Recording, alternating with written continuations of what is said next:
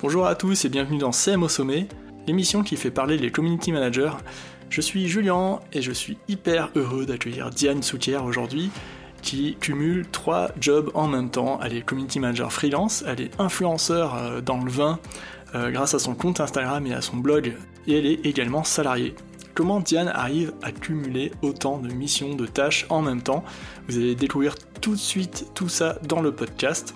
Donc euh, juste avant de commencer, je voulais aussi vous parler d'un épisode bonus que j'ai enregistré avec Diane. Donc euh, cet épisode bonus euh, explique comment Diane a réussi à créer sa marque personnelle, notamment grâce à son compte Instagram, comment elle a réussi à développer son compte et passer de 0 à, 10, à plus de 17 000 abonnés aujourd'hui. Donc cet épisode bonus est disponible si vous vous abonnez à la newsletter du podcast sur le lien en description, donc mon site web qui s'appelle julienbarrière.com voilà, donc juste avant de commencer euh, cet épisode, sachez qu'il est disponible sur toutes les plateformes de streaming audio hein, disponibles sur le marché, sur Deezer, Apple Podcast, Spotify euh, et toutes les autres. Et vous pouvez ben, également euh, le partager, commenter cet épisode comme vous voulez sur les plateformes, sur, vos réseaux sociaux. Je serai hyper ravi de répondre hein, à vos commentaires sur cet épisode. Je vous souhaite une très bonne écoute et à tout de suite. Salut Diane, comment ça va? Bah écoute, hyper bien, ravi de pouvoir faire euh, ce podcast avec toi. Ouais, bah merci d'avoir euh, répondu à l'invitation. Euh, en fait, je suis tombé sur ton compte une fois par hasard. C'était sur LinkedIn hein, d'ailleurs. C'était une photo où je sais pas, t'étais dans des vignes et je me suis dit waouh, purée, mais c'est vrai qu'il y a encore, enfin, ça fait plaisir de voir ça quand on est enfermé. C'était l'année dernière, je crois, c'était au premier confinement et du coup c'est comme ça que j'ai découvert ton compte LinkedIn et ensuite ton blog et ensuite ton compte Instagram et que je t'ai contacté par la suite. Euh, voilà. Donc euh, merci d'avoir accepté euh, l'invitation. Merci à toi. C'est vrai qu'on essaie quand même de continuer à avoir un peu une vie, malgré le contexte, c'est pas forcément facile. Et, du coup, bah, mes trois raisons de prédilection, comme tu viens de les citer, c'est LinkedIn, Instagram et le blog, et un qui est spécialisé dans le vin, puisque c'est vraiment mon cœur de métier, c'est tout ce qui est vin, champagne et spiritueux. Donc ce dernier réseau, il est un peu moins connu si t'es pas dans le milieu, mais il s'appelle Vivino et il est très pratique pour faire les notes de dégustation. Et c'est un réseau social à part entière, mais ah, qu'on ne connaît pas très bien en France sous cet angle-là. C'est une communauté Vivino, du coup?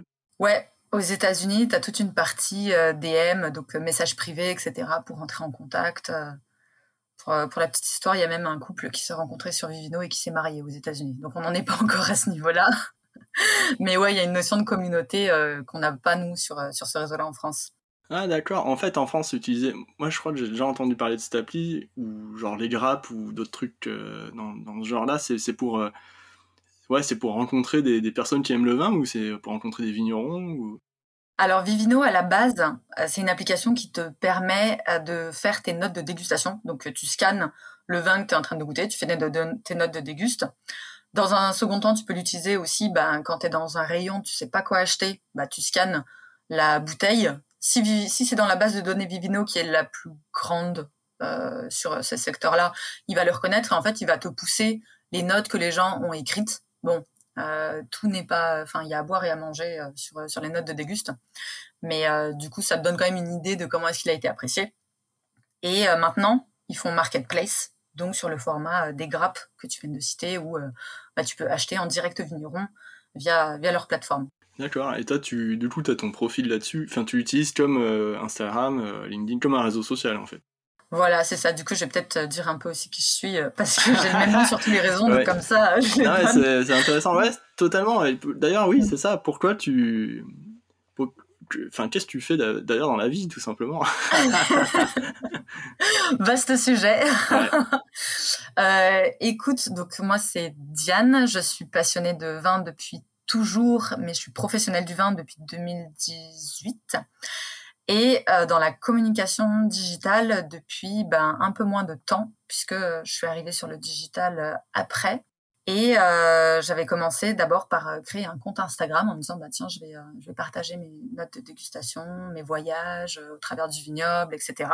Et ça a super bien pris du coup, c'est ce qui a fait que bah, aujourd'hui, je fais partie de ce qu'on appelle euh, les influenceurs euh, sur le vin, même si je préfère créateur de contenu. pour, pour des raisons qui ont déjà été développées dans tes précédents podcasts. Et ça me permet aussi d'être tout le temps dans les vignes, de poster des photos comme celles que tu as vues sur LinkedIn, d'une part. Et d'autre part, ça m'a aussi permis d'être contactée par des vignerons, des maisons de champagne, etc., qui ont envie de se développer sur les réseaux sociaux, mais euh, bah, qui ne comprennent pas grand-chose. Donc c'est par leur demande que j'ai fini par développer une partie community management en freelance pour gérer les réseaux sociaux de, bah, domaines, de châteaux, de vignerons, etc. Je me disais, en fait, tu as un parcours dans la, euh, la négociation, dans l'achat, quoi, c'est ça? Mais en grande surface, c'est ça? C'est ça. Avant 2018, en fait, euh, j'ai passé plusieurs années à être acheteuse euh, alimentaire puis acheteuse vin, et euh, notamment dans la grande distribution, où j'ai fait 4 ans, si je me souviens bien. oui, c'est ça, 2014-2018. Et c'est vrai que ça m'a permis, faute d'affiner mes connaissances produits, au moins d'être assez percutante dans tout ce qui est négociation des prix, puisque la grande distribution, c'est des méthodes qui sont assez directes. On, va y revenir tout à l'heure, mais juste un truc, ça veut dire quoi Faire de l'achat dans la grande distribution, tu vois? Oui, ça veut dire en gros que quand tu vas dans un magasin, euh, tu vas retrouver euh, le même paquet euh, de riz Uncle Ben's que dans l'autre magasin Carrefour, dans l'autre magasin Carrefour City, dans l'autre magasin Carrefour Market, etc. Et que du coup, plutôt que chaque magasin achète son paquet de Uncle Ben's, eh ben, tu as une centrale d'achat qui va acheter Uncle Ben's pour tous les magasins. Du coup, ça te fait des volumes à l'achat qui sont pas du tout les mêmes. C'est comme euh, quand toi, euh, tu achètes euh, sur, sur un site internet, selon si tu achètes à l'unité ou par pack de 10 000, t'as pas du tout les mêmes prix en général. T'as pas la même, la même force de négociation. Donc, tu peux négocier les prix en disant, bah, je t'en prends 10 000, donc bon, je suis pas non plus... Enfin, je vais te représenter, je vais représenter une part de ton chiffre d'affaires qui est intéressante. Donc, est-ce que tu peux pas avoir un petit geste commercial? Et donc, cette euh, partie-là, c'est géré donc en centrale d'achat où il y a des acheteurs qui euh, sont spécialisés par catégorie de produits. Donc, tu as euh, quelqu'un qui achète Uncle Ben's, donc, mais tu as aussi quelqu'un qui achète le Xiaomi, quelqu'un qui achète les chaussettes, quelqu'un qui achète les draps, les voyages, etc. Tout ce que tu peux retrouver, en fait, dans la grande distribution sur différents magasins, en général, ça passe par une centrale d'achat qui est soit à l'échelle, régionale, soit nationale. Ok, c'est intéressant. Et toi, tu étais déjà spécialisé dans le vin quand tu étais en centrale d'achat, du coup euh, Alors, du coup, moi, je suis ingénieur agricole à la base.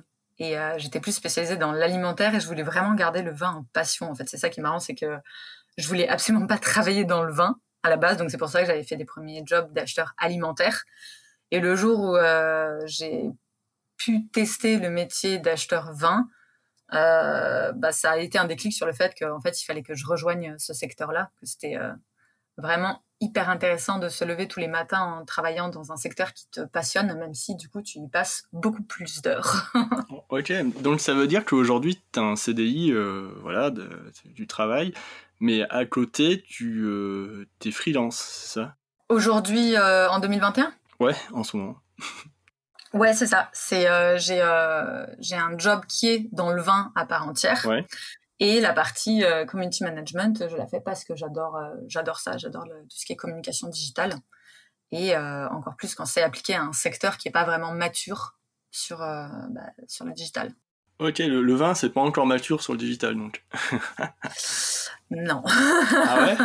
Pourquoi ça Je vais donner un petit, un petit exemple. Quand j'étais en salon, une fois, donc je discutais avec une, une vigneronne de champagne sur ses vins qui étaient super bons, etc. Et puis du coup, elle me demande ce que je fais, donc je lui explique, je suis dans la communication digitale, machin truc souhaite. Je lui explique euh, différents éléments. Elle m'écoute, elle est hyper polie. Puis à la fin, elle me regarde, elle me fait OK, OK. Mais euh, du coup, j'ai pas compris, c'est quoi le lien entre le vin et, euh, et les doigts? J'ai un peu bugué, j'ai pas compris la question. Et du coup, pour elle, en fait, le digital, c'était vraiment le fait d'utiliser ses doigts. C'était dans le sens empreinte digitale, quoi. ah ouais. Alors, euh, bon, ben, j'ai rien dit. Ah la communication. ouais. non, mais c'est sûr que. Ok. Donc, euh, tes clients, ils ont quoi comme perception des réseaux sociaux actuellement, par exemple? Alors moi j'ai de la chance que si c'est mes clients, a priori c'est qu'ils ont compris que le digital avait un intérêt pour eux. Mais euh, sinon, faut pas oublier que les, les vignerons, ça reste des agriculteurs pour la plupart et euh, devoir se mettre derrière un ordinateur, euh, ça les gonfle. Donc la communication digitale, c'est pas un truc qui leur parle outre mesure. Eux, ils aiment bien avoir les gens qui viennent chez eux, avec lesquels ils peuvent discuter pendant trois heures et pouvoir expliquer comment est-ce qu'ils travaillent, comment ils font leur vin, etc. Avoir des interactions via un écran, euh, ça leur paraît en dehors de leur mode de fonctionnement, tu vois. Je sais qu'il y a des vignerons, il y a des caves coopératives, mais moi, c'est tout ce que je connais. Et je ne sais pas si les auditeurs, les auditrices du podcast me laissent bien aussi comment ça structure. Est-ce que c'est un univers qui est euh, complexe ou qui est assez... Euh, moi, j'imagine qu'il y, y, a beaucoup de choses. Est-ce que tu peux expliquer comment ça structure, en fait? Ouais, t'as pas tort. C'est un univers qui est quand même assez complexe et qui aime bien en plus garder ses secrets. Donc, euh, du coup, effectivement, tu as par exemple des petits vignerons indépendants. Tu peux en avoir des qui sont gros en taille, mais qui gardent leur indépendance. Tu as les caves coopératives. Comment ça marche? C'est qu'en gros, tu as des vignerons qui vont proposer leurs euh, raisins aux caves coopératives. Donc, eux, ils cultivent comme d'habitude ils font leur, euh, ils donnent leur raisin à la coopérative et c'est elle qui va vendre. Donc ça veut dire que la marque, c'est la cave coopérative qui produit le vin et eux, au final, ils, ils font juste le raisin. Tu vas avoir après euh, tous les négociants. Les négociants, eux, euh, ben c'est un peu un modèle similaire dans la mesure où ils achètent soit du raisin, soit du vin et c'est eux qui choisissent quelle marque ils vont mettre, etc. Euh, quand je dis marque, en gros, c'est vraiment l'identité d'une bouteille. C'est pas, euh, c'est pas péjoratif, mais si tu, euh, si tu prends en considération les vins qui sont les plus connus, il y en a qui sont tellement connus que c'est, on peut vraiment appeler ça des, des, marques, quoi. Si tu prends Minuti, par exemple, sur le rosé d'été, tout le monde connaît. Minuti, c'est une marque, même si on, c'est pas un terme qui s'utilise souvent dans le milieu du vin. Et tu vas avoir un peu à part les, les champenois. Eux, pour le coup, en termes de stratégie de marque, ils sont beaucoup plus avancés que les petits vignerons, ils sont très bien structurés et euh, c'est des, euh, des maisons qui ont compris depuis longtemps l'intérêt de la communication. Ok, donc ça c'est l'univers global du, du, du, vin. Après j'imagine qu'il y a aussi euh, les, la grande distribution, tout ça, enfin tout ce que tu disais avant avec la centrale d'achat et tout. Là c'est une autre partie aussi de, de vente du vin, ou la vente en ligne également. C'est ça. Disons que pour la partie production, elle est déjà complexe, mais pour la partie distribution, elle est encore plus complexe dans la mesure où si tu es vigneron, tu peux avoir euh, plusieurs choix de circuits de distribution. Tu peux soit décider de vendre toi-même au caveau. Genre, euh, les, euh, les, gens, ils vont passer chez toi, ils vont te visiter, ils vont t'acheter tes vins en direct. vous allez discuter, faire une, faire une petite dégustation et après, ils partent avec le nombre de bouteilles qu'ils souhaitent. Donc ça, c'est en direct. Mmh tu peux choisir de vendre au restaurant et aux cavistes, et auquel cas, il faut que tu aies une force commerciale pour pouvoir aller démarcher les restaurants, leur faire, faire goûter ton vin au sommelier, etc. Tu peux aussi t'adresser à des, des, centrales d'achat, donc ce qu'on disait, dont la grande distribution fait partie, mais les centrales d'achat, tu en as aussi par exemple dans tout ce qui est e-commerce, etc. Donc c'est encore un autre, d'autres contraintes en termes de volume. les plus petits vignerons vont pas forcément pouvoir avoir suffisamment de volume pour l'intégralité euh, euh, des, magasins d'une enseigne, est à l'export. Il y a, y, a des, euh, y a des vignerons qui choisissent de ne s'adresser qu'au marché export. c'est super intéressant ce que tu dis, parce que moi, j'ai, je connaissais pas grand chose. Et, et, et, du coup, tu te parlais aussi des négociants tout à l'heure. Est-ce que tu peux aussi vendre à, des négociants, c'est ça ou... Alors, négociant, c'est un peu compliqué comme terme parce qu'en fait, ça revêt deux, deux catégories. Euh, le négociant d'un point de vue euh, vin de négoce, en fait, ça veut dire un vin qui est produit par quelqu'un qui ne possède pas les vignes. Donc il a acheté soit les vignes, soit pardon le raisin pour en faire du vin, soit directement un vin et juste pour mettre son étiquette dessus. Mais ça c'est donc vraiment les, vins de négoce. Et as également ce qu'on appelle les négociants bordelais. Et ça c'est vraiment spécifique à Bordeaux dans la mesure où ils ont un système de distribution qui n'appartient qu'à eux et qui a fait leur grandeur pendant, euh, ben, pendant un temps. Là, c'est un peu plus compliqué en ce moment. Mais en gros, le négociant bordelais, c'est lui qui fait l'intermédiaire entre les châteaux et la distribution. Comment ça fonctionne Bordeaux? C'est en gros euh, tous les châteaux euh, de la sphère de production bordelaise. Ils ont leur négociant, un ou plusieurs attitrés, et c'est lui qui va se charger de vendre le vin. Donc, comme ce qu'on a dit tout à l'heure, euh, au restaurant, à l'export, euh, au magasin de distribution, etc. C'est le négociant qui distribue en fait le vin. Ok, purée, mais ouais, ok. Là, je comprends pourquoi tu dis que c'est assez complexe. Parce que là, on va un peu plus dans les, dans les détails et du coup, je me dis, ok, ça devient assez compliqué, mais en même temps, je, remarque qu'il y a un truc, c'est que, c'est que tu disais que dans tout ça, les, champenois, par exemple, ils ont compris l'intérêt, les maisons champenoises ont compris l'intérêt de faire de la communication et de se regrouper en marque. Euh, c'est quoi l'intérêt pour, pour un vigneron d'avoir de, une marque forte, tu vois, euh, et, et d'avoir une communication sur les réseaux sociaux vraiment, actuellement, par exemple? Eh bien, de vendre, tout simplement. En fait, euh, c'est juste comme le vin est un produit agricole, on n'a pas trop tendance à utiliser la dénomination marque, mais elle est réelle. Par exemple, si je te prends les champenois, si je te dis Ruinard, ok, Ruinard, c'est une marque. Il n'y a pas de, a pas de débat là-dessus. Euh, et c'est ça qui permet d'avoir de la notoriété spontanée et de faire qu'en boîte de nuit, tu vas demander ta bouteille de Ruinard. Parce que tu sais qu'elle existe et tu sais qu'elle est bien référencée.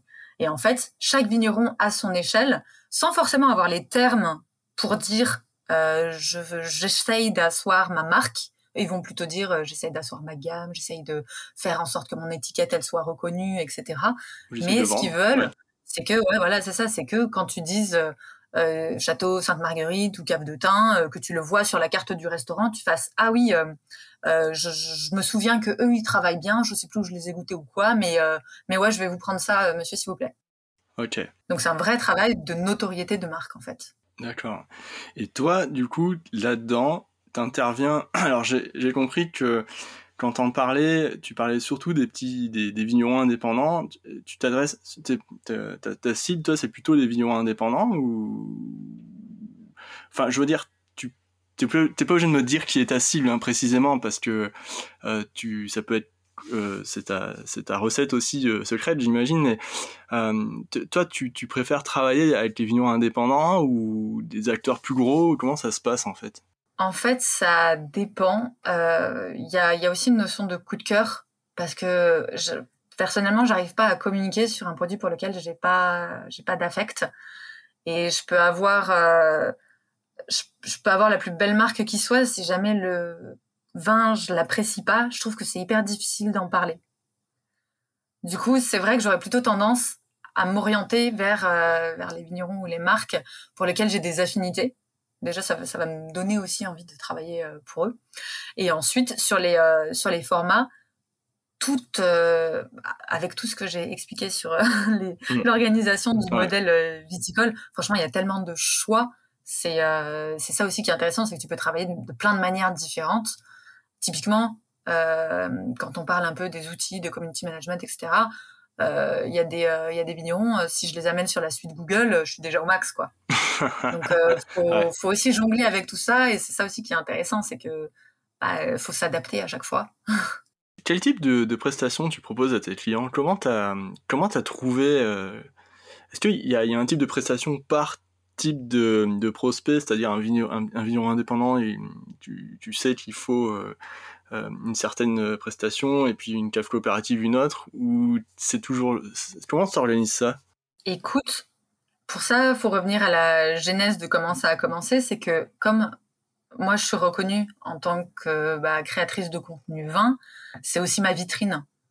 Les, gens qui me suivent ou qui me voient passer ont compris que je maîtrisais les réseaux sociaux avec une spécificité euh, sectorielle qui était celle du vin. Donc en fait, en général, ils vont me demander ce genre de prestation puisqu'ils ont vu que ça fonctionnait pour moi.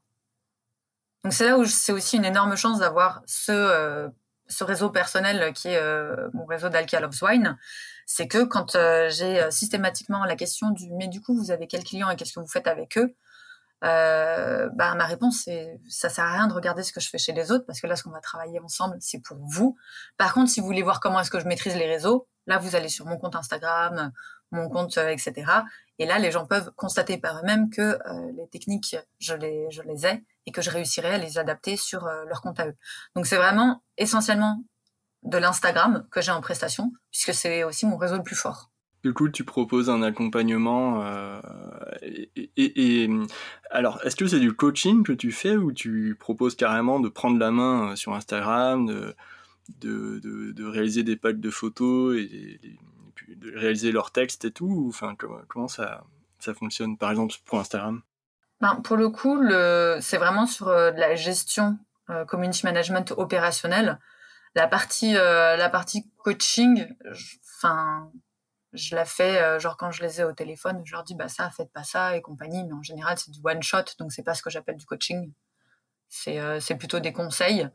Et, et j'en distille aussi pas mal sur mon compte Instagram, par-ci par-là, parce que c'est ça me coûte pas grand-chose de donner ces informations-là. Et pour les gens qui me suivent, ça, des fois, ça permet de faire des déclics. Et d'un autre côté, ça permet aussi d'asseoir mon expertise. Ok. Du coup, euh, la, la, euh, la, partie euh, stratégie, enfin, c'est directement de l'opérationnel, quoi. Tu, tu proposes pas, par, par exemple, de partie stratégique où, où là, tu, tu dis vraiment la, cible de tes clients et tu essayes de. Non, tu, tu pars vraiment sur l'opérationnel direct, ça que je veux dire? Non, non, ça, la partie stratégique, elle vient quand même en amont. Ouais. Mais ça dépend aussi du degré de maturité digital du client. Tu vois, il y en a, ils ont déjà euh, un compte euh, bordé, ils savent à peu près où ils veulent aller. Ouais. Et dans ce cas-là, tu vas t'inscrire dans leur stratégie. Ouais. Il y en a où, euh, bon, bah, il y a tout à refaire. et, là, tu peux la ramener, du coup, ton expertise, leur dire, bah, par rapport à ce que moi, je comprends que vous êtes, que vous souhaitez transmettre sur votre marque, par rapport, par rapport, par rapport. Et du coup, tu peux leur proposer une partie beaucoup plus stratégique et, et qui et comment est-ce que tu la mets en place d'un point de vue opérationnel sur, euh, sur les réseaux? Ok, du coup, quand tu... Euh, euh, il y a tu vois, imaginons qu'il y a un client qui arrive, c'est un vigneron, et il connaît pas grand-chose, il a un site internet, et il a un peu de réseaux sociaux, mais il n'y a rien dessus. quand tu, quand si tu lui proposes une prestation, c'est quoi ton process en fait? Par quoi tu commences? Quelle forme ça prend? En gros, je vais toujours commencer par euh, comprendre son besoin à lui. Donc par une, phase d'interrogation, de discussion, etc. Souvent, euh, ils savent pas en fait exactement où est-ce qu'ils veulent aller. Ils savent qu'ils veulent un compte Instagram, mais ils savent pas pour en faire quoi. Et euh, du coup, l'idée, dans un premier temps, c'est déjà d'essayer de comprendre quel est leur objectif à eux, pour qu'après moi je puisse leur expliquer bah du coup euh, vous voulez plein de stories euh, parce que votre voisin d'à côté il fait plein de stories mais en fait ça va pas du tout dans votre stratégie à vous. Donc euh, ça sert à rien de s'embêter avec des stories. Et en fait eux ils ont la vision de ce qui se passe sur les réseaux. Ils en déduisent ce qui serait bien pour eux. Et moi mon rôle c'est de défaire la plotte pour dire ok donc en fait votre besoin initial c'est ça. Et voici comment est-ce que c'est déclinable sur les différents réseaux et de quelle manière euh, on va pouvoir atteindre vos objectifs. Mais selon que vous souhaitiez faire venir les gens euh, pour vous visiter ou faire connaître votre vin auprès des sommeliers ou euh, essayer de décrocher un marché à l'export. Enfin, c'est pas du tout les mêmes stratégies qu'il faut mettre en place. Donc, au lieu, souvent, ils arrivent avec une idée préconçue de qui ce qu'ils veulent. Et mon rôle, dans un premier temps, systématiquement, c'est de bien identifier quels sont leurs objectifs pour qu'après, ben, si jamais je mets en place une solution, ça corresponde vraiment. Sinon, c'est le meilleur moyen pour qu'ils soient déçus et disent ah mais je comprends pas. J'ai un compte Instagram et j'ai pas fait plus 100% pour ma e-boutique. ah. oui, ça arrive. Hein. ouais. oui, c'est clair. Mais du coup, ok, c'est intéressant. Euh, comment t'expliques ça? C'est-à-dire que, ok, euh, donc quand quand tu là c'est comment tu, tu proposes la, la, prestation à, ton client. Donc tu commences par ça. Est-ce que c'est il y a vraiment un process établi genre t'as un rendez-vous téléphonique ou quoi comment ça se passe tu vois? Est-ce que tu tu dis ouais j'ai un rendez-vous il faut que je que je convertisse à ce rendez-vous sinon je laisse tomber ou? Pas vraiment parce que pour le coup avec les vignerons il y a autant de d'échanges que de typologies euh, de, de, de, bah, de vignerons. Et autant il y en a où je vais pouvoir euh, utiliser des anglicismes, ils vont comprendre direct, autant il y en a euh, pas du tout. Donc en fait, c'est impossible de réussir à se dire, ok, donc celui-là, je vais, je vais, je vais appliquer tel process et ça va bien se passer. En fait, à chaque fois, c'est énormément d'improvisation et de live parce que tu ne sais pas quel est le degré de maturité de ton client potentiel. Mais alors, tu vois, quand il y a un degré de maturité, enfin même pas un degré qui est très faible, hein, on va dire en, en connaissance euh, sur les réseaux sociaux, la présence social média, digital et tout. Euh, j'imagine qu'il y a, il y a des, t'as des clients, euh, t'as des prospects qui ont, qui ont peut-être moins de budget que d'autres. mais si tu aimes vraiment le vin, mais que le budget est très faible, Non.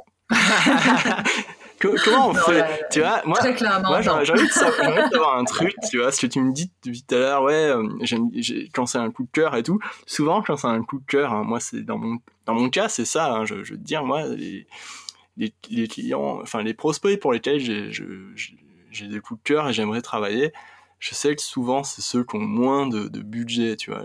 Euh, du coup, toi, comment tu fais pour choisir concrètement enfin, bah, pour le coup, je considère que euh, bah, tout le monde a besoin de manger et que euh, moi, enfin, j'ai beau aimer le produit énormément, à un moment, euh, je paye pas mes factures en bouteille, ce qui est la monnaie préférée des vignerons, soyons honnêtes.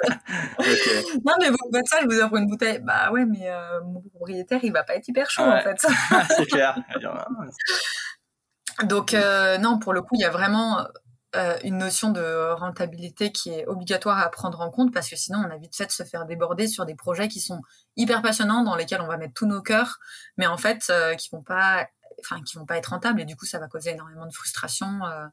donc c'est pas pas idéal pour la pérennité de l'activité quoi. Tu vois ça c'est une question que je te pose parce que j'ai j'ai pas mal de enfin j'ai des, c'est pas des opportunités mais je dirais en, ce moment tu vois j'ai la possibilité de, travailler avec pas mal de, personnes mais tu vois je, sais que les budgets sont très faibles.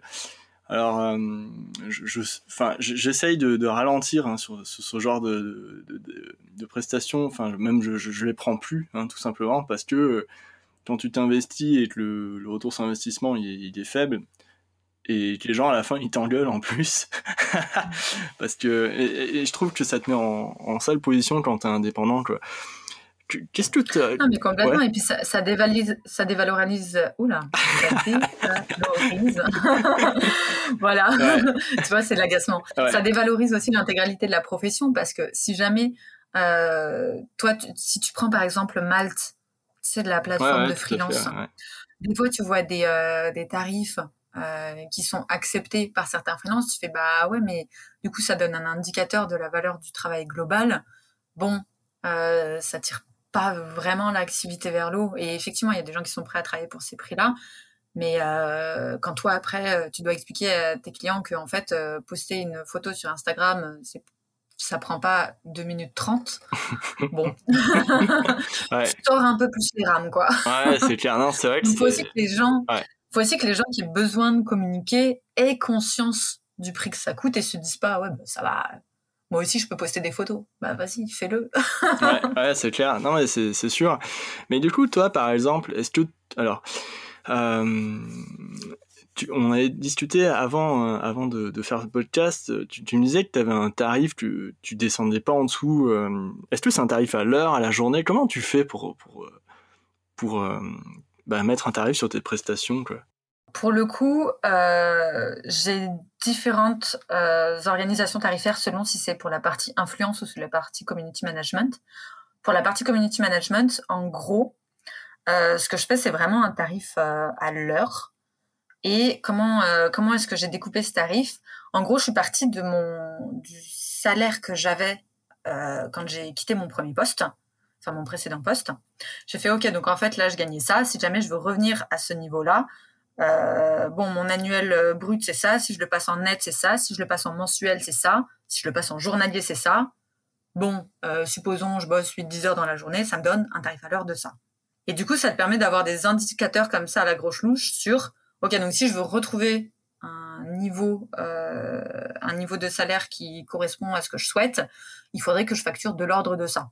Et soit c'est complètement cohérent avec le marché et tant mieux, soit c'est trop bas et euh, bah faut peut-être réajuster un peu à la hausse parce que c'est, euh, c'est bien aussi d'avoir de, l'ambition là-dessus, soit c'est complètement déconnant à la hausse. Et, euh, et là, faut peut-être se dire qu'on va le faire par palier parce qu'il faut quand même réussir à gagner des clients au début. Ouais, c'est clair. Du coup, alors, par exemple, toi, tu me disais que tu, partais du, de, ton, de ton salaire, euh, ton premier salaire. Euh, tu, calcules les, congés et tout, euh, les RTT, enfin, si t'en avais. tu vois, est-ce que ça, tu le. Tu l'as intégré aussi ou pas, par exemple? Parce que quand t'es freelance. Alors, théoriquement, théoriquement ouais, il faut le prendre en compte. Mais sur mon premier calcul, Bien sûr que je l'avais pas pris en compte. Pareil, j'avais pas forcément fait des évaluations euh, juste sur euh, les taxations. Donc ça, pareil, faut que tu le réinjectes. Et euh, une fois que tu réhabites ton tarif pour, en gros, parler de net équivalent, bah, la deuxième étape, c'est essayer de chiffrer bah, combien d'heures va me prendre tel client, quoi. Ouais, ça c'est ça c'est le nerf de la guerre. C'est complexe, mais moi, bon, j'utilise un time tracker pour, euh, bah, pour, pour savoir. Et c'est vrai que plus j'utilise ce time tracker, plus je me dis, bah, purée, euh, en fait, euh, ouais, faire une publication, deux ou trois publications euh, pour un client, en fait, ça prend pas 2 minutes 30, ça c'est clair. On aimerait. Ouais. Ah, mais euh, ça, ça, pour le coup, j'ai jamais passé le cap du time tracker, mais ça me, ça, ça me titille. J'ai un peu peur, en fait, de ce que je trouverais comme info. Ouais, bah en fait, moi, au début, je voulais pas le faire. Je me suis dit, je vais y aller à l'intuition et tout. et puis, il y a pas longtemps, en fait, j'ai fait un, je suis rentré en surmenage, là, les, de décembre à à début euh, février, j'étais pas, pas du tout. Euh, enfin, je j'étais hyper stressé et tout. Dès que je recevais un mail, je stressais grave. Et je me suis dit, oula, c'est bizarre. Euh, normalement, ça me fait pas ça et tout. Et en fait, j'avais pris accepté trop de clients à la fois. j'ai remarqué que j'arrivais pas à dire non en fait. Et j'essayais d'arranger d'abord le client avant de m'arranger moi. Et du coup, je me suis dit, ben non, maintenant j'arrête ça, c'est terminé. je prends un time tracker j'essaye, je bloque, je, je, je, reprends pas plus de trois clients à la fois. Euh, surtout quand c'est des grosses missions qui sont bien différentes, et je, je bloque. Quoi. Et tant pis si je fais moins de chiffre d'affaires, euh, j'essaie de préserver un peu, enfin de repartir sur des bases plus saines. Quoi. Donc c'est vrai que le time tracker, ça me permet de savoir euh, combien je travaille effectivement dans la semaine sur des avec des clients. Et en fait, le time tracker, il sert aussi à comprendre combien de temps tu passes sur la partie administrative. Euh, euh, la partie prospection de clients, échanger avec des prospects, pardon, pas être des clients, hein, mais même échanger avec des clients euh, en dehors des, des, des, plages de travail. Et en fait, oui, en fait, mon, temps, euh, il est occupé toute la semaine à fond, quoi. Quand je le vois. Je sais pas si. Ah bah, écoute, je regarderai pour le coup. moi, ce que j'avais, ce que j'ai mis en place il y a pas très longtemps, c'est je me suis mis à des, réveils pour te dire ok, là, là t'arrêtes de bosser mais euh, le réveil il sonne, euh, tu sais, tu fais snooze. Encore, 10 minutes. le même que le matin. ah non, mais c'est clair. Non, mais c'est vrai que. Mais en fait, tu sais quoi, il n'y a pas longtemps, enfin, moi, j'ai commencé le freelancing vraiment en août 2019. Euh, il n'y a pas longtemps, je me suis rendu. Enfin, je, je pense, j'ai été salarié longtemps hein, et je pensais que être freelance, travailler pour ses clients, en fait, enfin, ça prenait voilà 5 jours sur 7, normal. Enfin, j'étais encore, encore dans une mentalité salariée. Mais je me suis rendu compte que en fait, euh, la partie où tu bosses pour des clients, euh, elle est très faible en fait dans la semaine par rapport à toutes les choses. Toutes les choses, il faut aussi les intégrer dans la semaine. Plus moi, mon podcast, il faut aussi je l'intègre dans, ma semaine. Et en fait, je me rends compte que mon temps, est vachement réduit, quoi. Entre euh, rechercher de nouveaux, clients, toujours discuter, toujours entretenir des relations avec d'anciens clients, essayer de rencontrer des prospects en permanence, gérer tout, toutes les merdes administratives, tout ça. Je, pense ça prend un temps fou quand même quand on y pense, tu vois. Et ça, j'avais pas complètement d'accord avec toi. J'avais jamais. Et dans deux semaines, ouais. dans deux semaines, j'apporte une réponse à cette problématique-là et j'ai un stagiaire qui arrive. ah ouais, ouais, purée, mais ça, je, je me demande en ce moment si je vais pas prendre un stagiaire bientôt, ouais. Bah, écoute, ça se, ça se regarde clairement parce que tu vois, il y, a des, euh, il y a des points sur ta to tu les regardes, Bon, ça fait huit mois qu'ils sont là. Ouais, c'est clair. Faudrait pas commencer à s'en occuper. Et il y a des trucs, tu te, tu, faut prendre conscience que soit t'as pas le temps, soit t'es pas le plus compétent, et euh, bah ça vaut peut-être le coup euh, de déléguer quoi. Ouais, ouais, ça c'est clair. Mais alors, tu vois, dans ton tarif, alors moi je vais t'expliquer ce que je mets dans mon tarif par exemple, tu vois. Et, et ça, j'avais pas compris non plus avant qu'un tarif en fait c'est pas seulement, enfin les gens sur Malte ils se les, tarifs sur Malte, c'est des tarifs euh, qui, te placent au même titre qu'un salarié, mais voire moins. Quoi. Un salarié qui gagne, un, salarié en net en fait. Alors qu'un salarié, il gagne, on l'oublie, mais il gagne un brut, et il faut plutôt se baser sur du brut. Et le brut, c'est plus élevé en fait, en vrai. Quoi. Euh, moi, ce que je mets dans mon tarif, c'est vraiment mon expérience du coup. Euh, de plus en plus, hein, plus je rencontre des nouveaux clients, plus j'ai des nouvelles expériences, plus je traverse des crises et tout, plus l'expérience elle monte en fait. Plus je fais des erreurs, plus l'expérience elle monte et c'est un gain de temps pour le client. Euh, je mets les charges, euh, cotisations, impôts, tout ça, euh, voilà, mes abonnements, mes déplacements, tu vois. Mais la partie expérience, pour moi, elle est de plus en plus importante dans le tarif.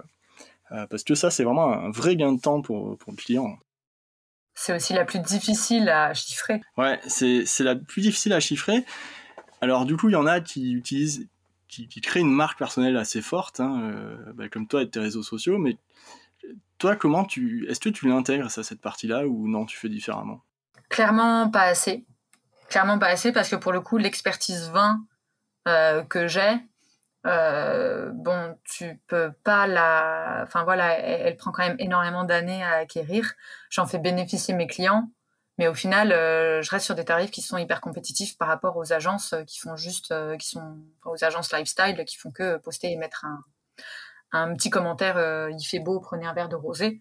Donc, je le valorise pas spécialement, mais mais ouais, peut-être peut-être qu'il faudrait que j'augmente mes tarifs, mais en fait, je préfère être à l'aise avec mes tarifs, me dire là, en dessous de ça, je bosserai pas parce que ça vaut pas le coup. Et en fait, je me dis, si jamais je mets au-dessus de ça, ouais, mais je vais me mettre tellement la pression parce que c'est des gros chiffres et, euh, et, euh, et, si jamais euh, je fais une erreur, et ben, je m'en voudrais à mort parce que vu ce que je lui facture, je peux pas faire d'erreur. Donc, en gros, je trouve qu'il faut avoir un compromis, une espèce d'échelle sur, bah, si je dépasse tel tarif, que ce soit à la hausse ou à la baisse, ça va pas bien se passer. Ouais, totalement. Donc, je préfère être à l'aise avec ma proposition tarifaire. Je sais que je valorise pas hyper bien l'expertise mais je sais aussi que euh, bon bah euh, les clients sont, sont satisfaits et, euh, et, que ça se passe plutôt bien sous ce fonctionnement-là. Bah, c'est là, c'est là qu'il faut en fait l'expertise, le, l'expérience, comment la mesurer, t'en parlais juste avant, c'est là qu'il faut comprendre ce, ce, truc de le concept de valeur, la valeur que t'apportes, la valeur perçue, la valeur que t'apportes par rapport à un concurrent aussi. Et le concurrent, ça peut être une agence, hein, ça peut être un freelance, un autre freelance. Euh, et, et, du coup, quand tu comprends ça, en fait, et ben c'est là que tu dis ok en fait je sais pourquoi je facture plus ou quoi tu vois. Et je sais pourquoi je peux jouer euh, peut-être sur mon prix c'est parce que j'ai compris la vraie valeur que j'apporte à moi je l'ai compris il y a pas longtemps encore une fois hein, tout ça. J'entendais toujours ce mot valeur valeur valeur on, on entend tout, on le dit de tous les côtés hein, et je me dis mais c'est horrible c'est quoi ce mot ça veut rien dire. Mais mais en fait si euh, c'est quand tu, tu, te positionnes par rapport à tes concurrents ou même à des agences et tout tu t'observes comment elles fonctionnent tout ça et tu tu comprends en fait où tu peux apporter un, plus, quoi. Et, c'est pour ça que tu peux mettre ton tarif un peu plus élevé, ou après tu peux moduler ton tarif comme, comme tu veux, mais euh, voilà. pour le coup, ma vision, c'est que cette euh, valeur-là, en tout cas la compréhension que j'en avais, c'est, et donc qui vient aussi avec l'expérience, c'est euh, les résultats que tu arrives à avoir. Mm. Et pour, pour, moi, plutôt que de l'expertise 20, ce que je pense que je vais réussir à revaloriser, c'est ben tiens là j'ai fait euh, euh, telle opération influenceur, les résultats ont été euh, tant. du coup, ça me permet de gagner un niveau entre guillemets en crédibilité influenceur parce que j'ai monté mes chiffres. Et je peux le facturer un peu plus cher. Ouais, ouais c'est vrai, c'est, clair que le résultat, ça rentre aussi complètement. Hein. Moi, et, le résultat, on s'imagine des fois que, c'est, un résultat chiffré, mais ça peut être un autre résultat. Hein. Il faut pas l'oublier, à mon avis. Euh, le résultat, ça peut être hein, que moi, des fois, un, résultat atteint pour moi, c'est quand la quand l'entreprise que j'ai accompagnée, euh, quand ils deviennent vraiment autonomes et ils, commencent, ils, ont une vraie évolution, une vraie progression sur, sur l'utilisation de leurs réseaux sociaux, ils commencent à générer des, clients, euh, des conversions grâce aux réseaux sociaux, mais en autonomie. Quoi. Ça, pour moi, c'est le, le, meilleur résultat, résultat que je puisse avoir, par exemple, sur des accompagnements c'est pas un, du coup un résultat chiffré quoi mais c'est un, une fierté absolue voilà mais bon en tout cas euh, ouais. Bah c'est intéressant tout ce que tout ce qu'on dit. Du coup par exemple euh, c'est quoi le, principe de, de, la vente? Enfin qu'est-ce c'est quoi un prix acceptable par exemple? Il doit être acceptable par toi et ton client ou comment ça marche? C'est ça. En fait la complexité du prix acceptable et ça pour le coup j'ai euh, je l'ai vraiment appris pendant, pendant les négos en grande distribution, c'est que il faut que tu te fixes ton prix acceptable tout seul dans ton coin. Euh, vraiment te dire, ok, j'ai n'importe quoi, en dessous de 1000, c'est pas bien, au-dessus de 2000, je sais pas quelle est la prestation, au-dessus de 2000, je me sentirai pas à l'aise. Et si jamais tu arrives sur cette fourchette, il faut que tu sois à l'aise là-dessus. Supposons, tu termines ta négo, tu arrives à 2000 forcément, tu vas te poser la, question du ouais, mais si j'avais demandé 2500, est-ce que ce serait passé? Et en fait, c'est ça qui est hyper compliqué, c'est d'être bah, juste de se dire non, c'est bon, là, le, prix, il est OK. J'aurais pu gratter plus, mais c'est pas, c'est pas ça qui est important. C'est que là, je suis bien avec mon prix. Il faut savoir en fait à quel moment s'arrêter. Et c'est pour ça que c'est hyper, bah, que c'est vital en fait d'avoir ces, ces, ces, histoires de coûts dans la tête pour savoir en dessous de ça, j'y vais pas, au-dessus de ça, bon, bah, s'il insiste, j'y vais, mais c'est pas mon objectif, quoi. Ok, donc ça c'est vraiment euh, un prix qu'il faut calculer soi-même. Donc c'est vrai que des fois, quand, quand, les clients, quand les prospects disent tout le temps oui, souvent, je me dis qu'il y a un problème. Je dis que mon tarif n'est pas assez élevé. Est-ce que c'est ça ou ça peut être autre chose? Faut pas que tu te poses la question. Parce que sinon, euh, tu, tu, ton, esprit travaille et te dit, bon, bah, la prochaine fois, je les facturerai plus, euh, etc. Enfin, tu élabores des stratégies, mais qui sont pas forcément en phase avec le service que tu vas proposer. Et en fait, ce qu'il faut se dire, c'est que, bah, en fait, une fois que lui reçoit euh, ton devis, bah, tu sais pas ce qui se passe. Si ça se trouve, il a filé à son chef qui a mis un tampon qui a même pas regardé. Ou alors, le mec, il a passé trois réunions à devoir défendre le budget, comme quoi c'était hyper important. et à la sueur de son front, il t'a dit oui tu peux pas savoir. Ouais, ça c'est vrai. Donc, euh, donc juste fixe-toi, voilà, et confiance en le devis que tu as émis, en te disant mon prix c'est ça. Il y a de la négo possible. Euh, si jamais il veut plus de choses, je facturerai plus. Si jamais il en veut moins, je facturerai moins. Mm. Mais euh, voilà, il y a, y a, une base qui, qui, est là. Ah, et ça aussi, c'est un truc hyper important dans la négo. J'ai déjà vu faire, et je me suis rendu compte du coup que c'était, bah, si je l'ai déjà vu une fois, ça veut dire que c'est une pratique qui se fait quand tu as un retour de devis sur euh, vous êtes trop cher. Ouais. Et bah du coup, euh, le réflexe, c'est euh, ok, pas de souci, je te fais 5, 10, 15%, peu importe. Et je trouve pas que ce soit une bonne stratégie dans la mesure où bah, ça dévalorise le travail, mais ça donne aussi le message que tes tarifs sont négociables. Sauf qu'en fait, toi, tes tarifs, tu les as travaillés, tu les as calculés, tu sais ce que tu vaux, entre guillemets. Donc, si jamais moi, ce que je fais, c'est que quand j'ai quelqu'un qui me fait euh, OK, ben en fait, c'est trop cher, je fais OK, pas de souci. Par contre, c'est le, le, prix juste. Donc, euh, moi, je veux bien facturer moins cher, il n'y a pas de problème. Qu'est-ce qu'on enlève? Et là, du coup, ça prend une autre dimension. Parce que tu fais comprendre à la personne que, OK, toi, tu vas faire un effort sur ton prix. Par contre, lui, il faut, il faut qu'il fasse un effort sur la prestation qu'il attend de toi. Ouais, ça, ça, ça arrivé pas mal au début. Hein. Des, gens qui me disaient non, c'est trop cher. Euh.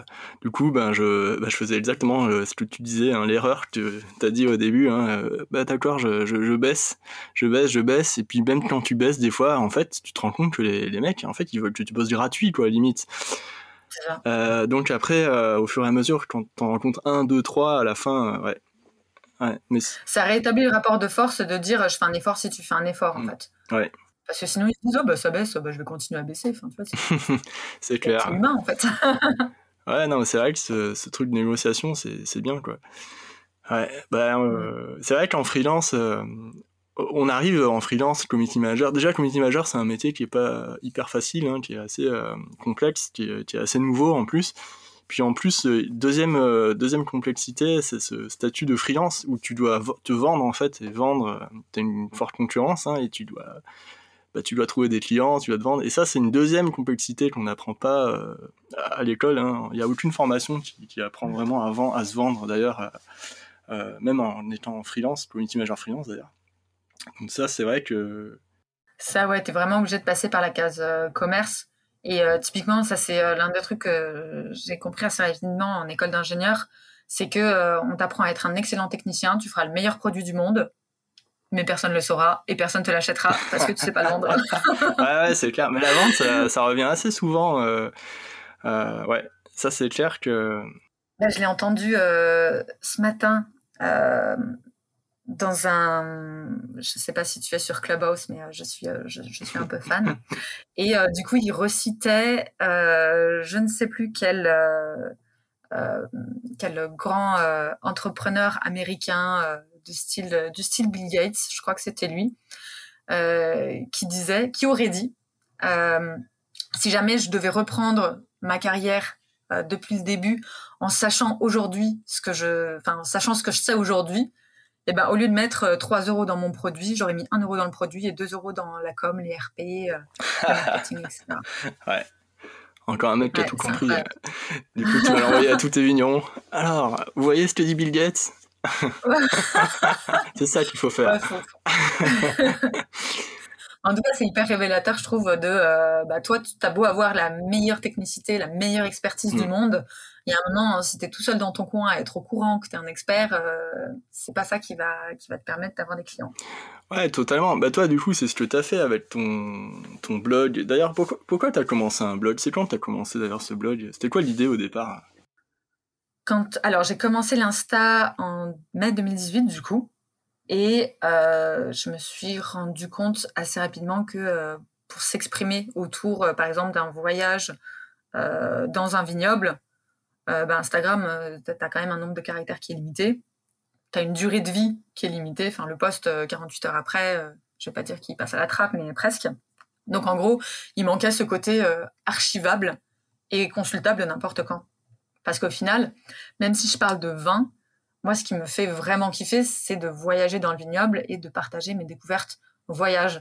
Donc en fait, quand tu penses voyage, avoir un blog qui reliste tous tes, euh, euh, itinéraires, ce que tu as fait, ce que tu conseilles, etc., c'est cohérent. Et euh, c'est comme ça en fait que l'idée est venue, c'est que moi je voulais partager, ben tel, je suis allée dans tel coin, je suis allée voir tel vigneron, là vous pouvez, vous pouvez faire tel tour, etc. Et ça pour moi ça nécessitait d'avoir ben, un blog, quelque chose de pérenne. Ok, ouais. Et, et puis, je, suppose que tu aimes écrire aussi, du coup. Oui. Ouais. Ouais, j'aime beaucoup écrire. Parce qu'avoir un blog et pas aimer écrire, euh, je, je, pense qu'il y en a qui le font, mais euh, ça, ça se voit. Hein, quand, quand quelqu'un aime pas, aime pas écrire, euh, ça, quand, quand tu lis, ben c'est, ça transcende pas des masques. Ok. Bah, après, c'est, c'est une force comme, comme une faiblesse, puisque j'écris parce que j'aime écrire et j'ai, j'ai une plume assez fluide. Mais quand il faut réussir à faire de l'optimisation SEO, tu regardes ton texte, tu fais mm. OK, donc là, il faut que je repositionne un tel mot 3,2 fois. OK, vas-y. tu, tu, utilises un outil pour l'optimisation SEO ou tu, le fais avec euh, Yoast euh... J'utilise RankMath, ouais. Non, euh, Yoast est incompatible avec mon thème. Ah, dommage. Il m'a fait bugger un tel nombre de fois que j'ai fini par le supprimer. J'utilise RankMath qui est qui est très bien, mais tu vois, enfin pour moi c'est du euh, c'est du SEO de, du dimanche quoi. Ouais. mais moi aussi, hein, t'inquiète, euh, SEO, enfin SEO du dimanche, comme tu le dis. Voilà, c'est ça. Donc je me dis, si jamais déjà au moins Rockmat il est euh, il est vert partout, c'est cool. Et puis bah, le jour où je voudrais vraiment m'y attaquer, je le ferai sérieusement, mais au moins j'ai une pseudo base. j'ai pas oublié de mettre des légendes à mes à mes images. Tu vois, c'est plus sur ce genre de, de trucs. Ouais, d'accord. Ok. Et du coup, t'as commencé ton, enfin, as commencé ton blog à la suite de ton compte Instagram, du coup. Un an après, ouais. Ok. Et hum, t'es sur d'autres réseaux aussi ou pas? Alors, du coup, euh, LinkedIn est un réseau que j'adore depuis toujours et que euh, je n'avais pas encore vu comme un réseau social avec de la création de contenu monétisable. Donc c'est un truc sur lequel je suis en train de réfléchir parce que ça reste, ça reste intéressant ce qui se passe sur LinkedIn et hyper pertinent euh, en termes de cibles que tu touches. Donc euh, LinkedIn fait partie de mes réseaux, Vivino, euh, mais qui est vraiment ultra spécifique là pour le coup. Et, Clubhouse du coup que j'essaye, enfin que j'ai rejoint du coup la semaine dernière et pour lequel j'ai beaucoup d'affinités pour le moment. Donc on va voir comment est-ce que je vais réussir à structurer quelque chose, mais j'ai envie d'y passer du temps. En tout cas, c'est un réseau qui me plaît beaucoup. Ouais, moi je connais pas du tout. Je, sais pas encore. Moi j'ai mon réseau, le podcast. ça prend déjà beaucoup de temps. Non, c'est pas du tout un réseau, mais bon, le pod. Enfin, je trouve que l'idée de, de, faire de l'audio, euh, c'est ça qui manquait un peu sur les réseaux sociaux actuellement. Et je crois que LinkedIn, ils vont, ils vont copier Clubhouse. Bah, ils vont s'y mettre. Ils vont tous s'y mettre, hein, d'ailleurs, à mon avis. Oh bah comme pour les stories, hein. un concept qui est pas trop protégé, qui est déployable. Ouais, totalement. Mais tu vois ce que je trouve énorme avec Clubhouse, moi qui écoute beaucoup de podcasts, euh, bah, dont le tien, c'est que euh, ça permet de. En fait, c'est comme un podcast, c'est juste que euh, il y a des. C'est un peu comme s'il y avait des gens autour de nous qui pouvaient interagir sur les discussions qu'on a. Donc en fait, c'est hyper intéressant tous les dialogues que tu peux avoir, les échanges tu peux discuter avec des super experts euh, qui, qui, partagent comme ça leurs connaissances. Euh, tu les aurais jamais croisés dans la rue. Euh, tu aurais assisté à leur conférence, tu aurais été dans le coin au fond de la salle. Donc je trouve que c'est c'est vraiment, vraiment top ce qu'ils ont réussi à construire. Comment tu, tu cumules Alors on en a parlé au début, tu, tu disais que tu étais en CDI. comment tu cumules ton CDI et la partie freelance? Alors pour le coup, j'ai la chance de, comme ça fait un certain temps que je suis créatrice de contenu, j'ai quand même acquis pas mal de réflexes qui font que je vais beaucoup plus vite. Je me souviens les toutes premières fois où il fallait que je fasse des créations de contenu, ça me prenait trois heures pour couvrir un événement.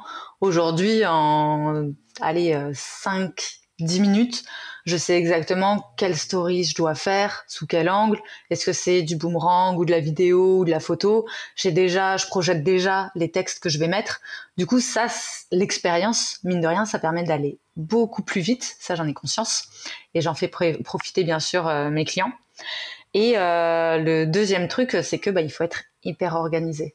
Du coup, comment Alors, tu vois, ta semaine, comment ça se passe? En gros, tu vois, tu, tu, travailles, euh, tu travailles tous les jours du lundi au vendredi.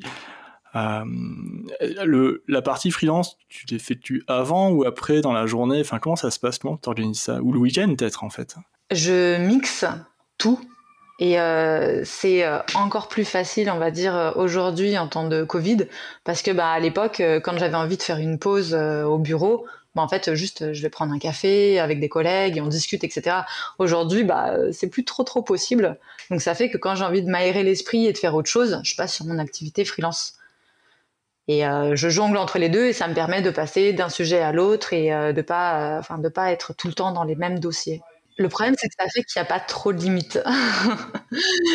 ça fait que les journées sont rapidement très très longues, mais j'ai, enfin je suis passionnée en fait par ce que je fais. J'adore le vin, donc forcément, j'ai pas de souci à être encore à envoyer des mails à 21h, 22h. Ça dépend de ma charge de travail. Et en l'occurrence, euh, c'est toujours mon activité salariale qui est euh, priorisée. Parce qu'autant euh, moi je peux je peux décaler mes clients, je peux ajuster euh, des, euh, des deadlines de rendu, etc.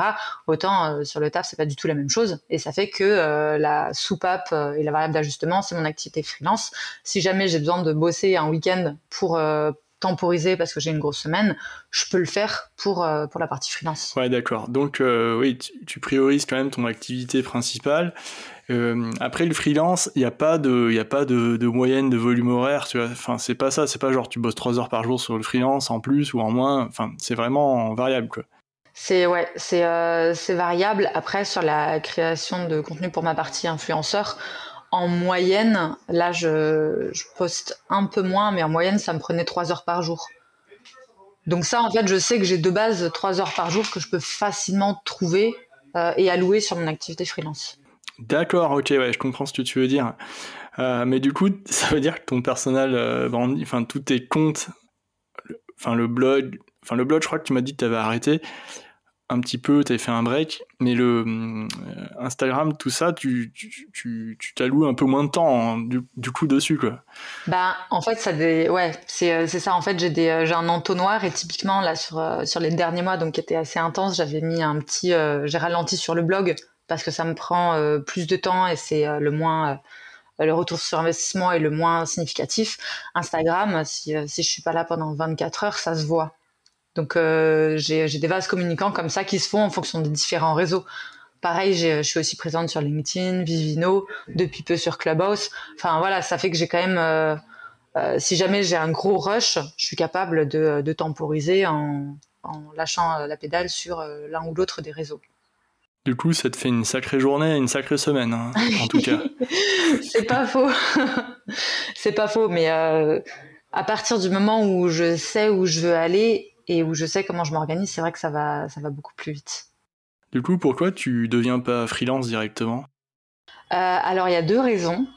La première, c'est que euh, bah, c'est quand même plus confortable d'avoir un salaire mensuel fixe et euh, la deuxième, c'est que je me rends compte que euh, si jamais je me mets en freelance, comme je suis sur un secteur qui me passionne, je vais vite avoir euh, de rester en fait sur sur mes coups de cœur à moi, ce que j'aime ce que j'aime dire, ce dont j'aime parler, les clients avec qui j'ai un bon contact, les vins que j'aime bien boire, etc. Et il y aura pas cette notion de contrainte qui va me pousser à sortir de ma zone de confort. On n'en a pas parlé sur la partie freelance. Ça, c'est vrai que je te disais avec qui tu préfères travailler, tu me disais je bosse avec mes coups de cœur, mais c'est vrai que j'avais oublié le fait que tu étais aussi euh, salarié en parallèle et que tu avais donc ce, ce, ce, ce, ce, socle, en fait, on va dire, c'est pas de confort, parce que quand t'es salarié, c'est aussi beaucoup de travail, mais enfin, le salariat te permet d'aller bosser vers tes coups de cœur et tout. C'est ça un peu ou? C'est euh, alors ça fait qu'en fait sur la partie salariale, je peux avoir mes contraintes et sur la partie euh, freelance, je peux me permettre d'être que sur des coups de cœur. Tu vois, typiquement, si, on, si on rapporte au vin, euh, moi j'ai une grosse affinité pour les vins de la vallée du Rhône. Et euh, j'ai un peu moins d'affinité, on va dire, pour les vins qui sont plus acides. Je vais pas, je, vais prendre les vins anglais. Comme ça, ça va fâcher personne. Voilà, j'ai moins d'affinité avec les vins anglais. Et ça fait que bah, si jamais, si jamais le sujet des vins anglais intéresse des gens, la probabilité pour qu'ils le retrouvent sur mes réseaux ou sur mes, mon blog, elle est hyper faible. Tandis que si je suis obligée de les travailler par l'activité salariale, je peux pas dire bah non ça m'intéresse pas je vais être obligé de m'y intéresser de savoir comment c'est fait qu'est-ce que ça goûte de le déguster et d'en parler euh, même si c'est pas quelque chose qui me plaît. Et je trouve que c'est hyper important cette notion euh, de pouvoir faire des choses qui nous plaisent pas forcément parce que c'est comme ça aussi qu'on gagne en ouverture d'esprit euh, qu'on évoque des sujets bah, qu'on n'avait pas forcément envie d'évoquer mais qui vont nous permettre de découvrir des choses nouvelles.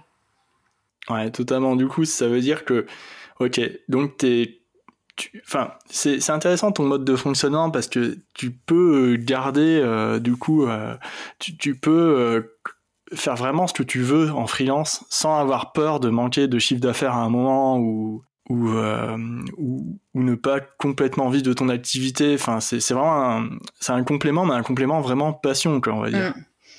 Oui, puis ça me permet aussi d'être euh, plus exigeante dans la, au niveau des clients que j'ai, au niveau des, euh, des, types de collaborations que je souhaite mettre en place. Euh, c'est, ça me permet de dire non ou alors de négocier. Typiquement, si je prends ma partie création de contenu à moi, les trois quarts des vignerons, ils vont me contacter pour me dire salut, est-ce que je peux t'envoyer une bouteille et puis tu me fais un poste? Et en fait, ça, c'est un truc, ça m'intéresse absolument pas. Si j'ai envie d'une bouteille, je vais l'acheter, en fait. Ça t'arrive souvent Ça m'arrive très souvent. si j'ai envie de faire euh, ma case, euh, j'ai pas trop de soucis. Mais euh, en termes de projets intéressants, c'est naze, quoi. Et du coup, ça me permet aussi de pouvoir dire, bah non, par contre, euh, si jamais euh, je peux venir visiter ton domaine, voir comment tu fais ton vin, euh, voir tes vignes, etc. Là, on peut peut-être construire quelque chose qui va m'apporter davantage que juste faire une photo et dire le vin est cool. Ça, c'est pas quelque chose de, qui déchaîne les passions, quoi. C'est vraiment du placement de produits pur, donc ça peut permettre de faire de l'argent, mais c'est pas pas du projet constructif. Ok, c'est vrai que ça c'est intéressant. Et du coup, quand tu enfin le système enfin t'es salarié du coup tu travailles un peu en tu travailles en CM avec en freelance tu, tu travailles aussi sur, ta marque personnelle. Combien de clients max tu peux prendre en même temps? Euh, Vase communicant. C'est-à-dire que à partir du moment où euh, je veux récupérer des clients, soit il va falloir que je m'organise différemment, soit il va falloir que je lâche un réseau, soit il va falloir que je trouve, euh, enfin que je négocie un contrat qui fasse que euh, ça me limite les heures de travail. Enfin, en gros, si jamais j'ai un coup de cœur pour pour un client, je vais lui trouver de la place. Tu sais que tu as environ 3 heures par jour et tout joue dans les minutes, quoi. C'est ça. c'est à 13 heures par jour avec au besoin euh, le week-end euh, pour, euh, pour temporiser. Mais 3 heures, de toute façon, ça va, ça va très vite, hein, 3 heures. Si tu prends 2 heures pour la pause déj et 1 heure pour le soir, bah, tes 3 heures, tu les as et ça t'a pas forcément donné une journée à rallonge, en fait. Ah, mais tu manges à quelle heure, du coup?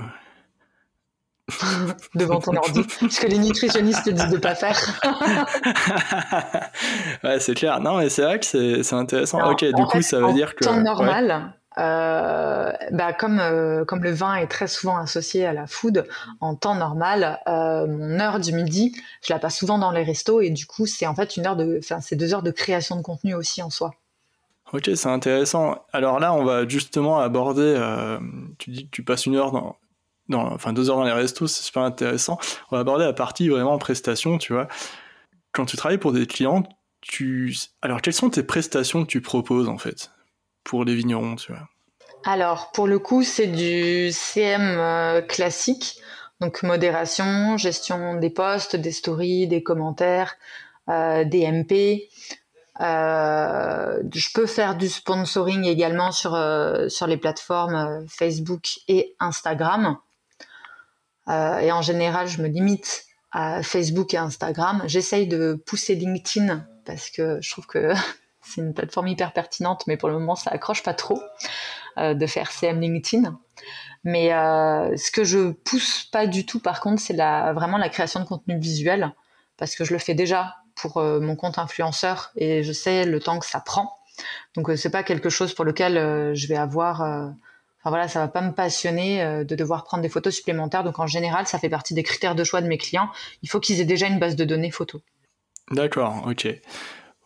Il faut qu'ils aient déjà ouais, des, des, vidéos, des photos. Et toi, en fait, tu t'occupes vraiment des textes, du coup, de l'écriture des, des posts. C'est ça. En gros, euh, moi, je vais réussir, donc à partir de leur base de données photos, à identifier quelles sont les photos qui sont, entre guillemets, Instagrammables ou pas. Comment est-ce qu'on va réussir à les positionner pour alterner les sujets? C'est-à-dire, bah, là, on va parler de vos cuvées, là, on va parler des vignes, là, on va parler euh, des équipes, etc. Et à chaque fois, comme j'ai une bonne connaissance technique, et c'est là aussi euh, l'une des plus-values, c'est que euh, normalement en trois minutes, j'ai réussi à faire euh, à faire des textes qui soient à la fois précis et en phase avec le message qu'on souhaite faire passer. Puisque le produit, je le connais bien, ça va assez vite. D'accord. Ok, c'est intéressant. Du coup, ça veut dire que tu écris pour Facebook, LinkedIn, Instagram, d'autres réseaux aussi ou pas? Euh, Vivino, mais c'est pas vraiment une prestation, ça. ouais. Euh, même si euh, les vignerons ont un intérêt pour être bien notés sur, sur Vivino, c'est pas, ils n'ont pas encore commencé à, se positionner là-dessus. donc non, du coup, il y a le blog en dernier, mais sinon c'est tout. C'est déjà pas mal. Ah, quoique non, non, je fais aussi de la rédaction en freelance, en no-name, en marque blanche. Oui, d'accord. Ok, donc tu... D'accord. Et du coup, alors, en gros, en moyenne, tu vois, enfin, comment t'organises tout ça, tu vois euh, Tes plannings pour tes clients? Est-ce que tu as un planning? Vas-y, vas-y, répète. J'ai toujours une feuille, un papier. Et un stylo. C'est ça, pour le coup, mais j'ai un nombre de carnets qui traînent dans l'appart, c'est hallucinant. Ah mais c'est vrai alors. Moi je pensais que tu blaguais quoi. Non, d'accord. Enfin j'ai vraiment euh, des carnets de partout et toujours des stylos et en gros euh, dès que j'ai un truc qui me vient à l'esprit, genre euh, je sais pas, je suis au téléphone avec quelqu'un et en fait je, pense à tiens en fait il faut que je fasse ça pour un tel, je me le note et puis comme ça c'est je sais qu'il faut que je faut que je le fasse et ça me sort de l'esprit et j'ai plus qu'à reprendre mes notes après. Ok. ok, du coup, ton planning, il est papier, quoi, en fait Alors. À peu près. Les euh, outils que j'utilise, ça va être beaucoup le papier, en gros, pour euh, le, la gestion quotidienne. D'accord. Après. En to-do list et tout, quoi. ça, en mode to-do list. Euh, après, pour les idées à développer, ça passe pas mal par Trello, que j'utilise beaucoup et qui me permet d'avoir, par exemple, des textes d'avance ou de savoir un peu quels sont les sujets que je dois aborder ou les, les idées qu'il faut que je garde. Parce du, que le problème, du coup, tu, tu utilises genre un tableau par client et tu, tu, tu tes listes, tu crées une liste euh, idées de contenu euh, Instagram, idées de contenu Facebook. Euh, enfin, tu le ranges comme ça, quoi ou? C'est pas par client, c'est plutôt par réseau. Parce qu'en gros, si tu vois, j'ai deux clients champagne, en gros, que ça aille vers l'un ou l'autre, le champagne est fait de la même manière et en général, ils ont des messages qui sont relativement similaires. Donc euh, à partir du moment où j'ai l'idée, je réussirai à l'ajuster en fonction du client. Mais par contre, entre euh, si jamais c'est pour LinkedIn ou si c'est pour Instagram, là ce sera pas la même manière de l'aborder. Donc c'est plutôt en fonction du réseau. Et, euh, et pour et pour les qu'est-ce que je voulais dire désolé. Ouais, parce que je t'ai coupé en plein milieu, désolé. on parlait de calendrier éditorial, enfin tes outils en fait. Et euh, Quand c'est spécifique au client, je passe par euh, les outils, euh, la suite Google. Google Sheet, de Google Doc, etc. Où en gros, c'est ça que j'utilise pour pouvoir communiquer avec eux sur les propositions de, de texte ou d'images, l'organisation du feed qu'on souhaite faire. Et si jamais j'ai envie de prendre de l'avance, et ben en fait ça passe ça passe par ces par par exemple Google Word enfin Google Doc, où je rédige en avance. Ah, ça c'est hyper intéressant. C'est marrant parce que j'ai jamais entendu parler de cette technique, tu vois. pour moi, c'est pour moi, moi j'utilise énormément Google Sheet. Enfin, j'ai utilisé énormément euh, Excel de Google quoi, euh, pour euh, faire des tableaux de planification, mais je trouvais que c'était pas hyper hyper optimal quoi. Bah, rien pour inclure les images, c'est hyper galère. Ouais, ouais, c'est ça. Les images, t'es obligé de mettre des liens ou de dire c'est cette photo ou quoi. Ouais, mais c'est vrai que Google Doc, quand il pense, c'est pas mal. Après, ça fait un peu fouillis peut-être. Enfin, le fil, de toute façon, il descend quoi, au fur et à mesure. En fait, mon Google Doc, il est en deux parties. Tout en haut, j'ai euh, le feed pour savoir à peu près, euh, pour pouvoir agencer mes photos, savoir laquelle je positionne à quel moment, euh, pour qu'elles se ressemblent pas trop. si jamais, par exemple, il y en a une où il y a un verre à la main, et eh ben, il faut attendre un peu avant qu'il y ait la prochaine, etc. Donc, ça permet d'avoir la vue d'ensemble. Et après, plus bas, en fait, bah, j'ai un tableau, du coup, dans le doc, où il y a d'un côté les images et de l'autre le texte euh, qui, est, euh, qui est inscrit. donc je peux ah, ajuster et après j'ai plus, euh, j'ai plus qu'à faire copier-coller dans le Creator Studio. Dans le... Ok, tu fais avec Creator Studio, du coup, tu, tu fais en direct, quoi. tu n'utilises pas des outils de programmation. Bah, tu peux programmer avec Creator Studio. Oui, oui. Enfin, je voulais, je voulais dire autre que Creator Studio, style Swello et tout. Bah, Creator Studio, c'est vrai que c'est hyper. Pour moi, c'est le plus simple actuellement, quoi. on n'est pas sur de la grosse ergonomie, hein. Mais euh, c'est clair. Mais bon, c'est fonctionnel. J'aime pas du tout. Oui, c'est fonctionnel. Bon, des fois, il y a des posts qui disparaissent. Ça, c'est un peu relou, je trouve. Mais ça arrive de, temps en temps, il y a des petits bugs ou qui se publient, qui se publient pas tout simplement. Ouais, ça m'arrive aussi. C'est assez rageant parce que bon, c'est à toi de contrôler euh, que ça se passe bien, donc bon. bah du coup, c'est vrai que c'est pas mal de, de préparer bien avant les, les, textes et les photos euh, ailleurs et ensuite euh, copier-coller dedans euh, au maximum. Ah oui, c'est sûr, parce que ça fait que si jamais j'ai un souci d'un truc qui n'a pas été posté, je sais exactement où retrouver l'image et le, et le texte. Ouais, totalement. Ça, c'est vachement intéressant comme manière de fonctionner. Du coup, ton fil en haut, ton, enfin, la première partie de ton Google Doc, enfin tu colles juste les photos enfin tu fais des petits euh, un petit feed euh, enfin un peu comme tu peux quoi. Une simulation ouais c'est un truc en 3 par 3 où euh, du coup tu as les, photos. Et en fait l'avantage qu'il y a à utiliser ces outils là c'est que tout le monde les a et que même mes vignerons qui sont pas forcément hyper digitaux et eh ben ils sont capables de comprendre ça ils sont capables d'y avoir accès et du coup en termes de transparence vis-à-vis des clients c'est total. Et puis c'est gratuit quoi. Ça qui est top ça, c'est vraiment intéressant aussi que ce soit gratuit. Après, là, c'est parce que toi, tu travailles sur les fils d'actualité, mais comment tu fais quand il y a plusieurs placements type, euh, euh, story, euh, IGTV, tout ça, s'il y a des vidéos? Pour le coup, sur les stories, j'ai tendance à les faire au jour le jour. Et ça me permet. Enfin, je préfère au final. Faut bien que j'y pense, par contre. Euh, j'ai des rappels du coup que, que je suis obligée tu les écris en avance ou t'écris un fil? Est-ce que tu écris l'histoire de la story un peu en avance ou pas? Il n'y a pas vraiment euh, d'histoire sur les, euh, sur les stories que, que, je fais dans la mesure où c'est plutôt des, des moments de la maison de vin. Et en fait, les histoires, on va chercher à les raconter quand par exemple c'est sur des événements type le lancement d'une cuvée ou quelque chose comme ça. Mais euh, si c'est par exemple pour partager les dernières médailles ou un accord mais 20, il n'y a pas vraiment besoin de raconter d'histoire. Est-ce que tu utilises les stories pour euh, parler avec la communauté du vigneron aussi ou? Ça non. ok. Non, pour le coup, euh, ce serait plutôt aux vignerons de faire ça. Et j'essaye aussi de faire en sorte qu'ils incarnent leur marque. Mais il faut qu'ils soient prêts à le, à le faire. C'est quand même pas forcément pour comment, comment tu fais pour qu'ils incarnent leur marque? Tu leur dis, voilà, ça serait bien que vous fassiez des stories et plus vous parlez vraiment à votre communauté, par exemple? Bah, j'essaye déjà de leur euh, dire que c'est bien s'ils se montrent sur, le, sur leur feed. Si jamais, enfin, d'autant plus si, euh, euh, si le nom de, du vin c'est domaine Georges Pascal ou que sais-je, bah, en fait, c'est qui Georges Pascal? ouais, tout à fait. Et c'est là où c'est intéressant aussi. De, bah, en fait, c'est pas juste un nom qui a été inventé, ça correspond vraiment à une personne, et cette personne, c'est celle qui fait les vins. Et donc, à partir de là, il y a une cohérence à ce que la personne se montre.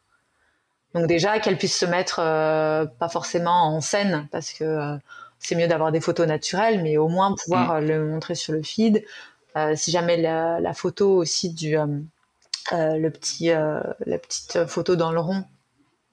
oui ça y est, je sais plus comment ça, ça s'appelle. Photo de profil. Merci. les plus basiques, les mots plus basiques, je les ai Ah ouais, c'est la fin de la journée. voilà. Donc la photo de profil qui mettent la photo de eux en fait. Et euh, ça déjà, ça aide à personnaliser une marque au-delà de juste c'est un nom prénom euh, lambda. Ouais, ou un ou un logo quoi. C'est ça. Et après, euh, en général, ils sont pas hyper chauds pour euh, faire des stories où ils se parlent. Enfin, déjà, moi, ça m'a mis euh, deux ans avant de parler sur mes stories, donc imagine le bilan. Ouais. je comprends. Et puis c'est c'est pas hyper naturel de parler devant une caméra aussi. Hein, de toute façon. Mm. Enfin, devant un smartphone déjà. Ok. Non, mais ça, c'est intéressant ce que tu dis pour l'incarnation. ok. Et du, du, coup, tu, tu leur fais. Alors, quand tu, tu leur vends un pack, genre euh, 10, euh, publications, euh, 10 stories, ou comment ça se passe en fait? Euh, Pour le coup, je vais chercher à m'adapter au nombre de contenus visuels qu'ils ont.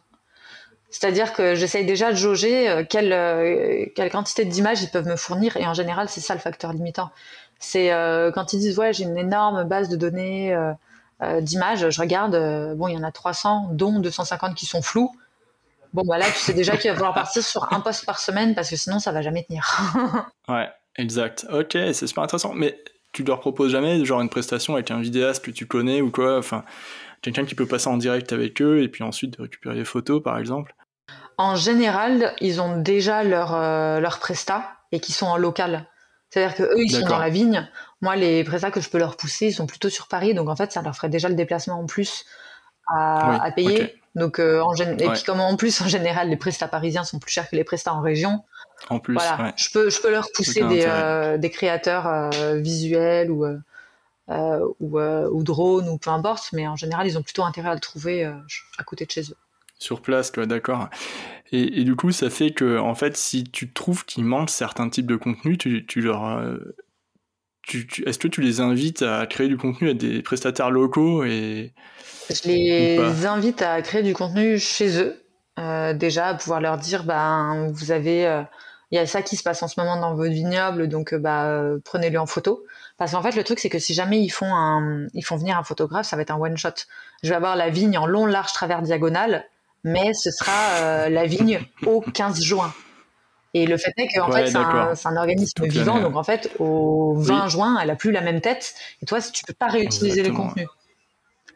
Exactement. Ouais, ça c'est super intéressant ce que tu dis, la saisonnalité. C'est vrai que c'est vrai que ça c'est une contrainte que tous les deux, tout, enfin tous les autres secteurs n'ont pas. Et c'est vrai que la saisonnalité, ça, change entièrement. Euh. Là, en l'occurrence, j'en ai un en tête. Il a 300 euh, photos des vendanges, mais euh, je peux pas parler des vendanges pendant 365 jours. Quoi, ça va être un peu long à la fin.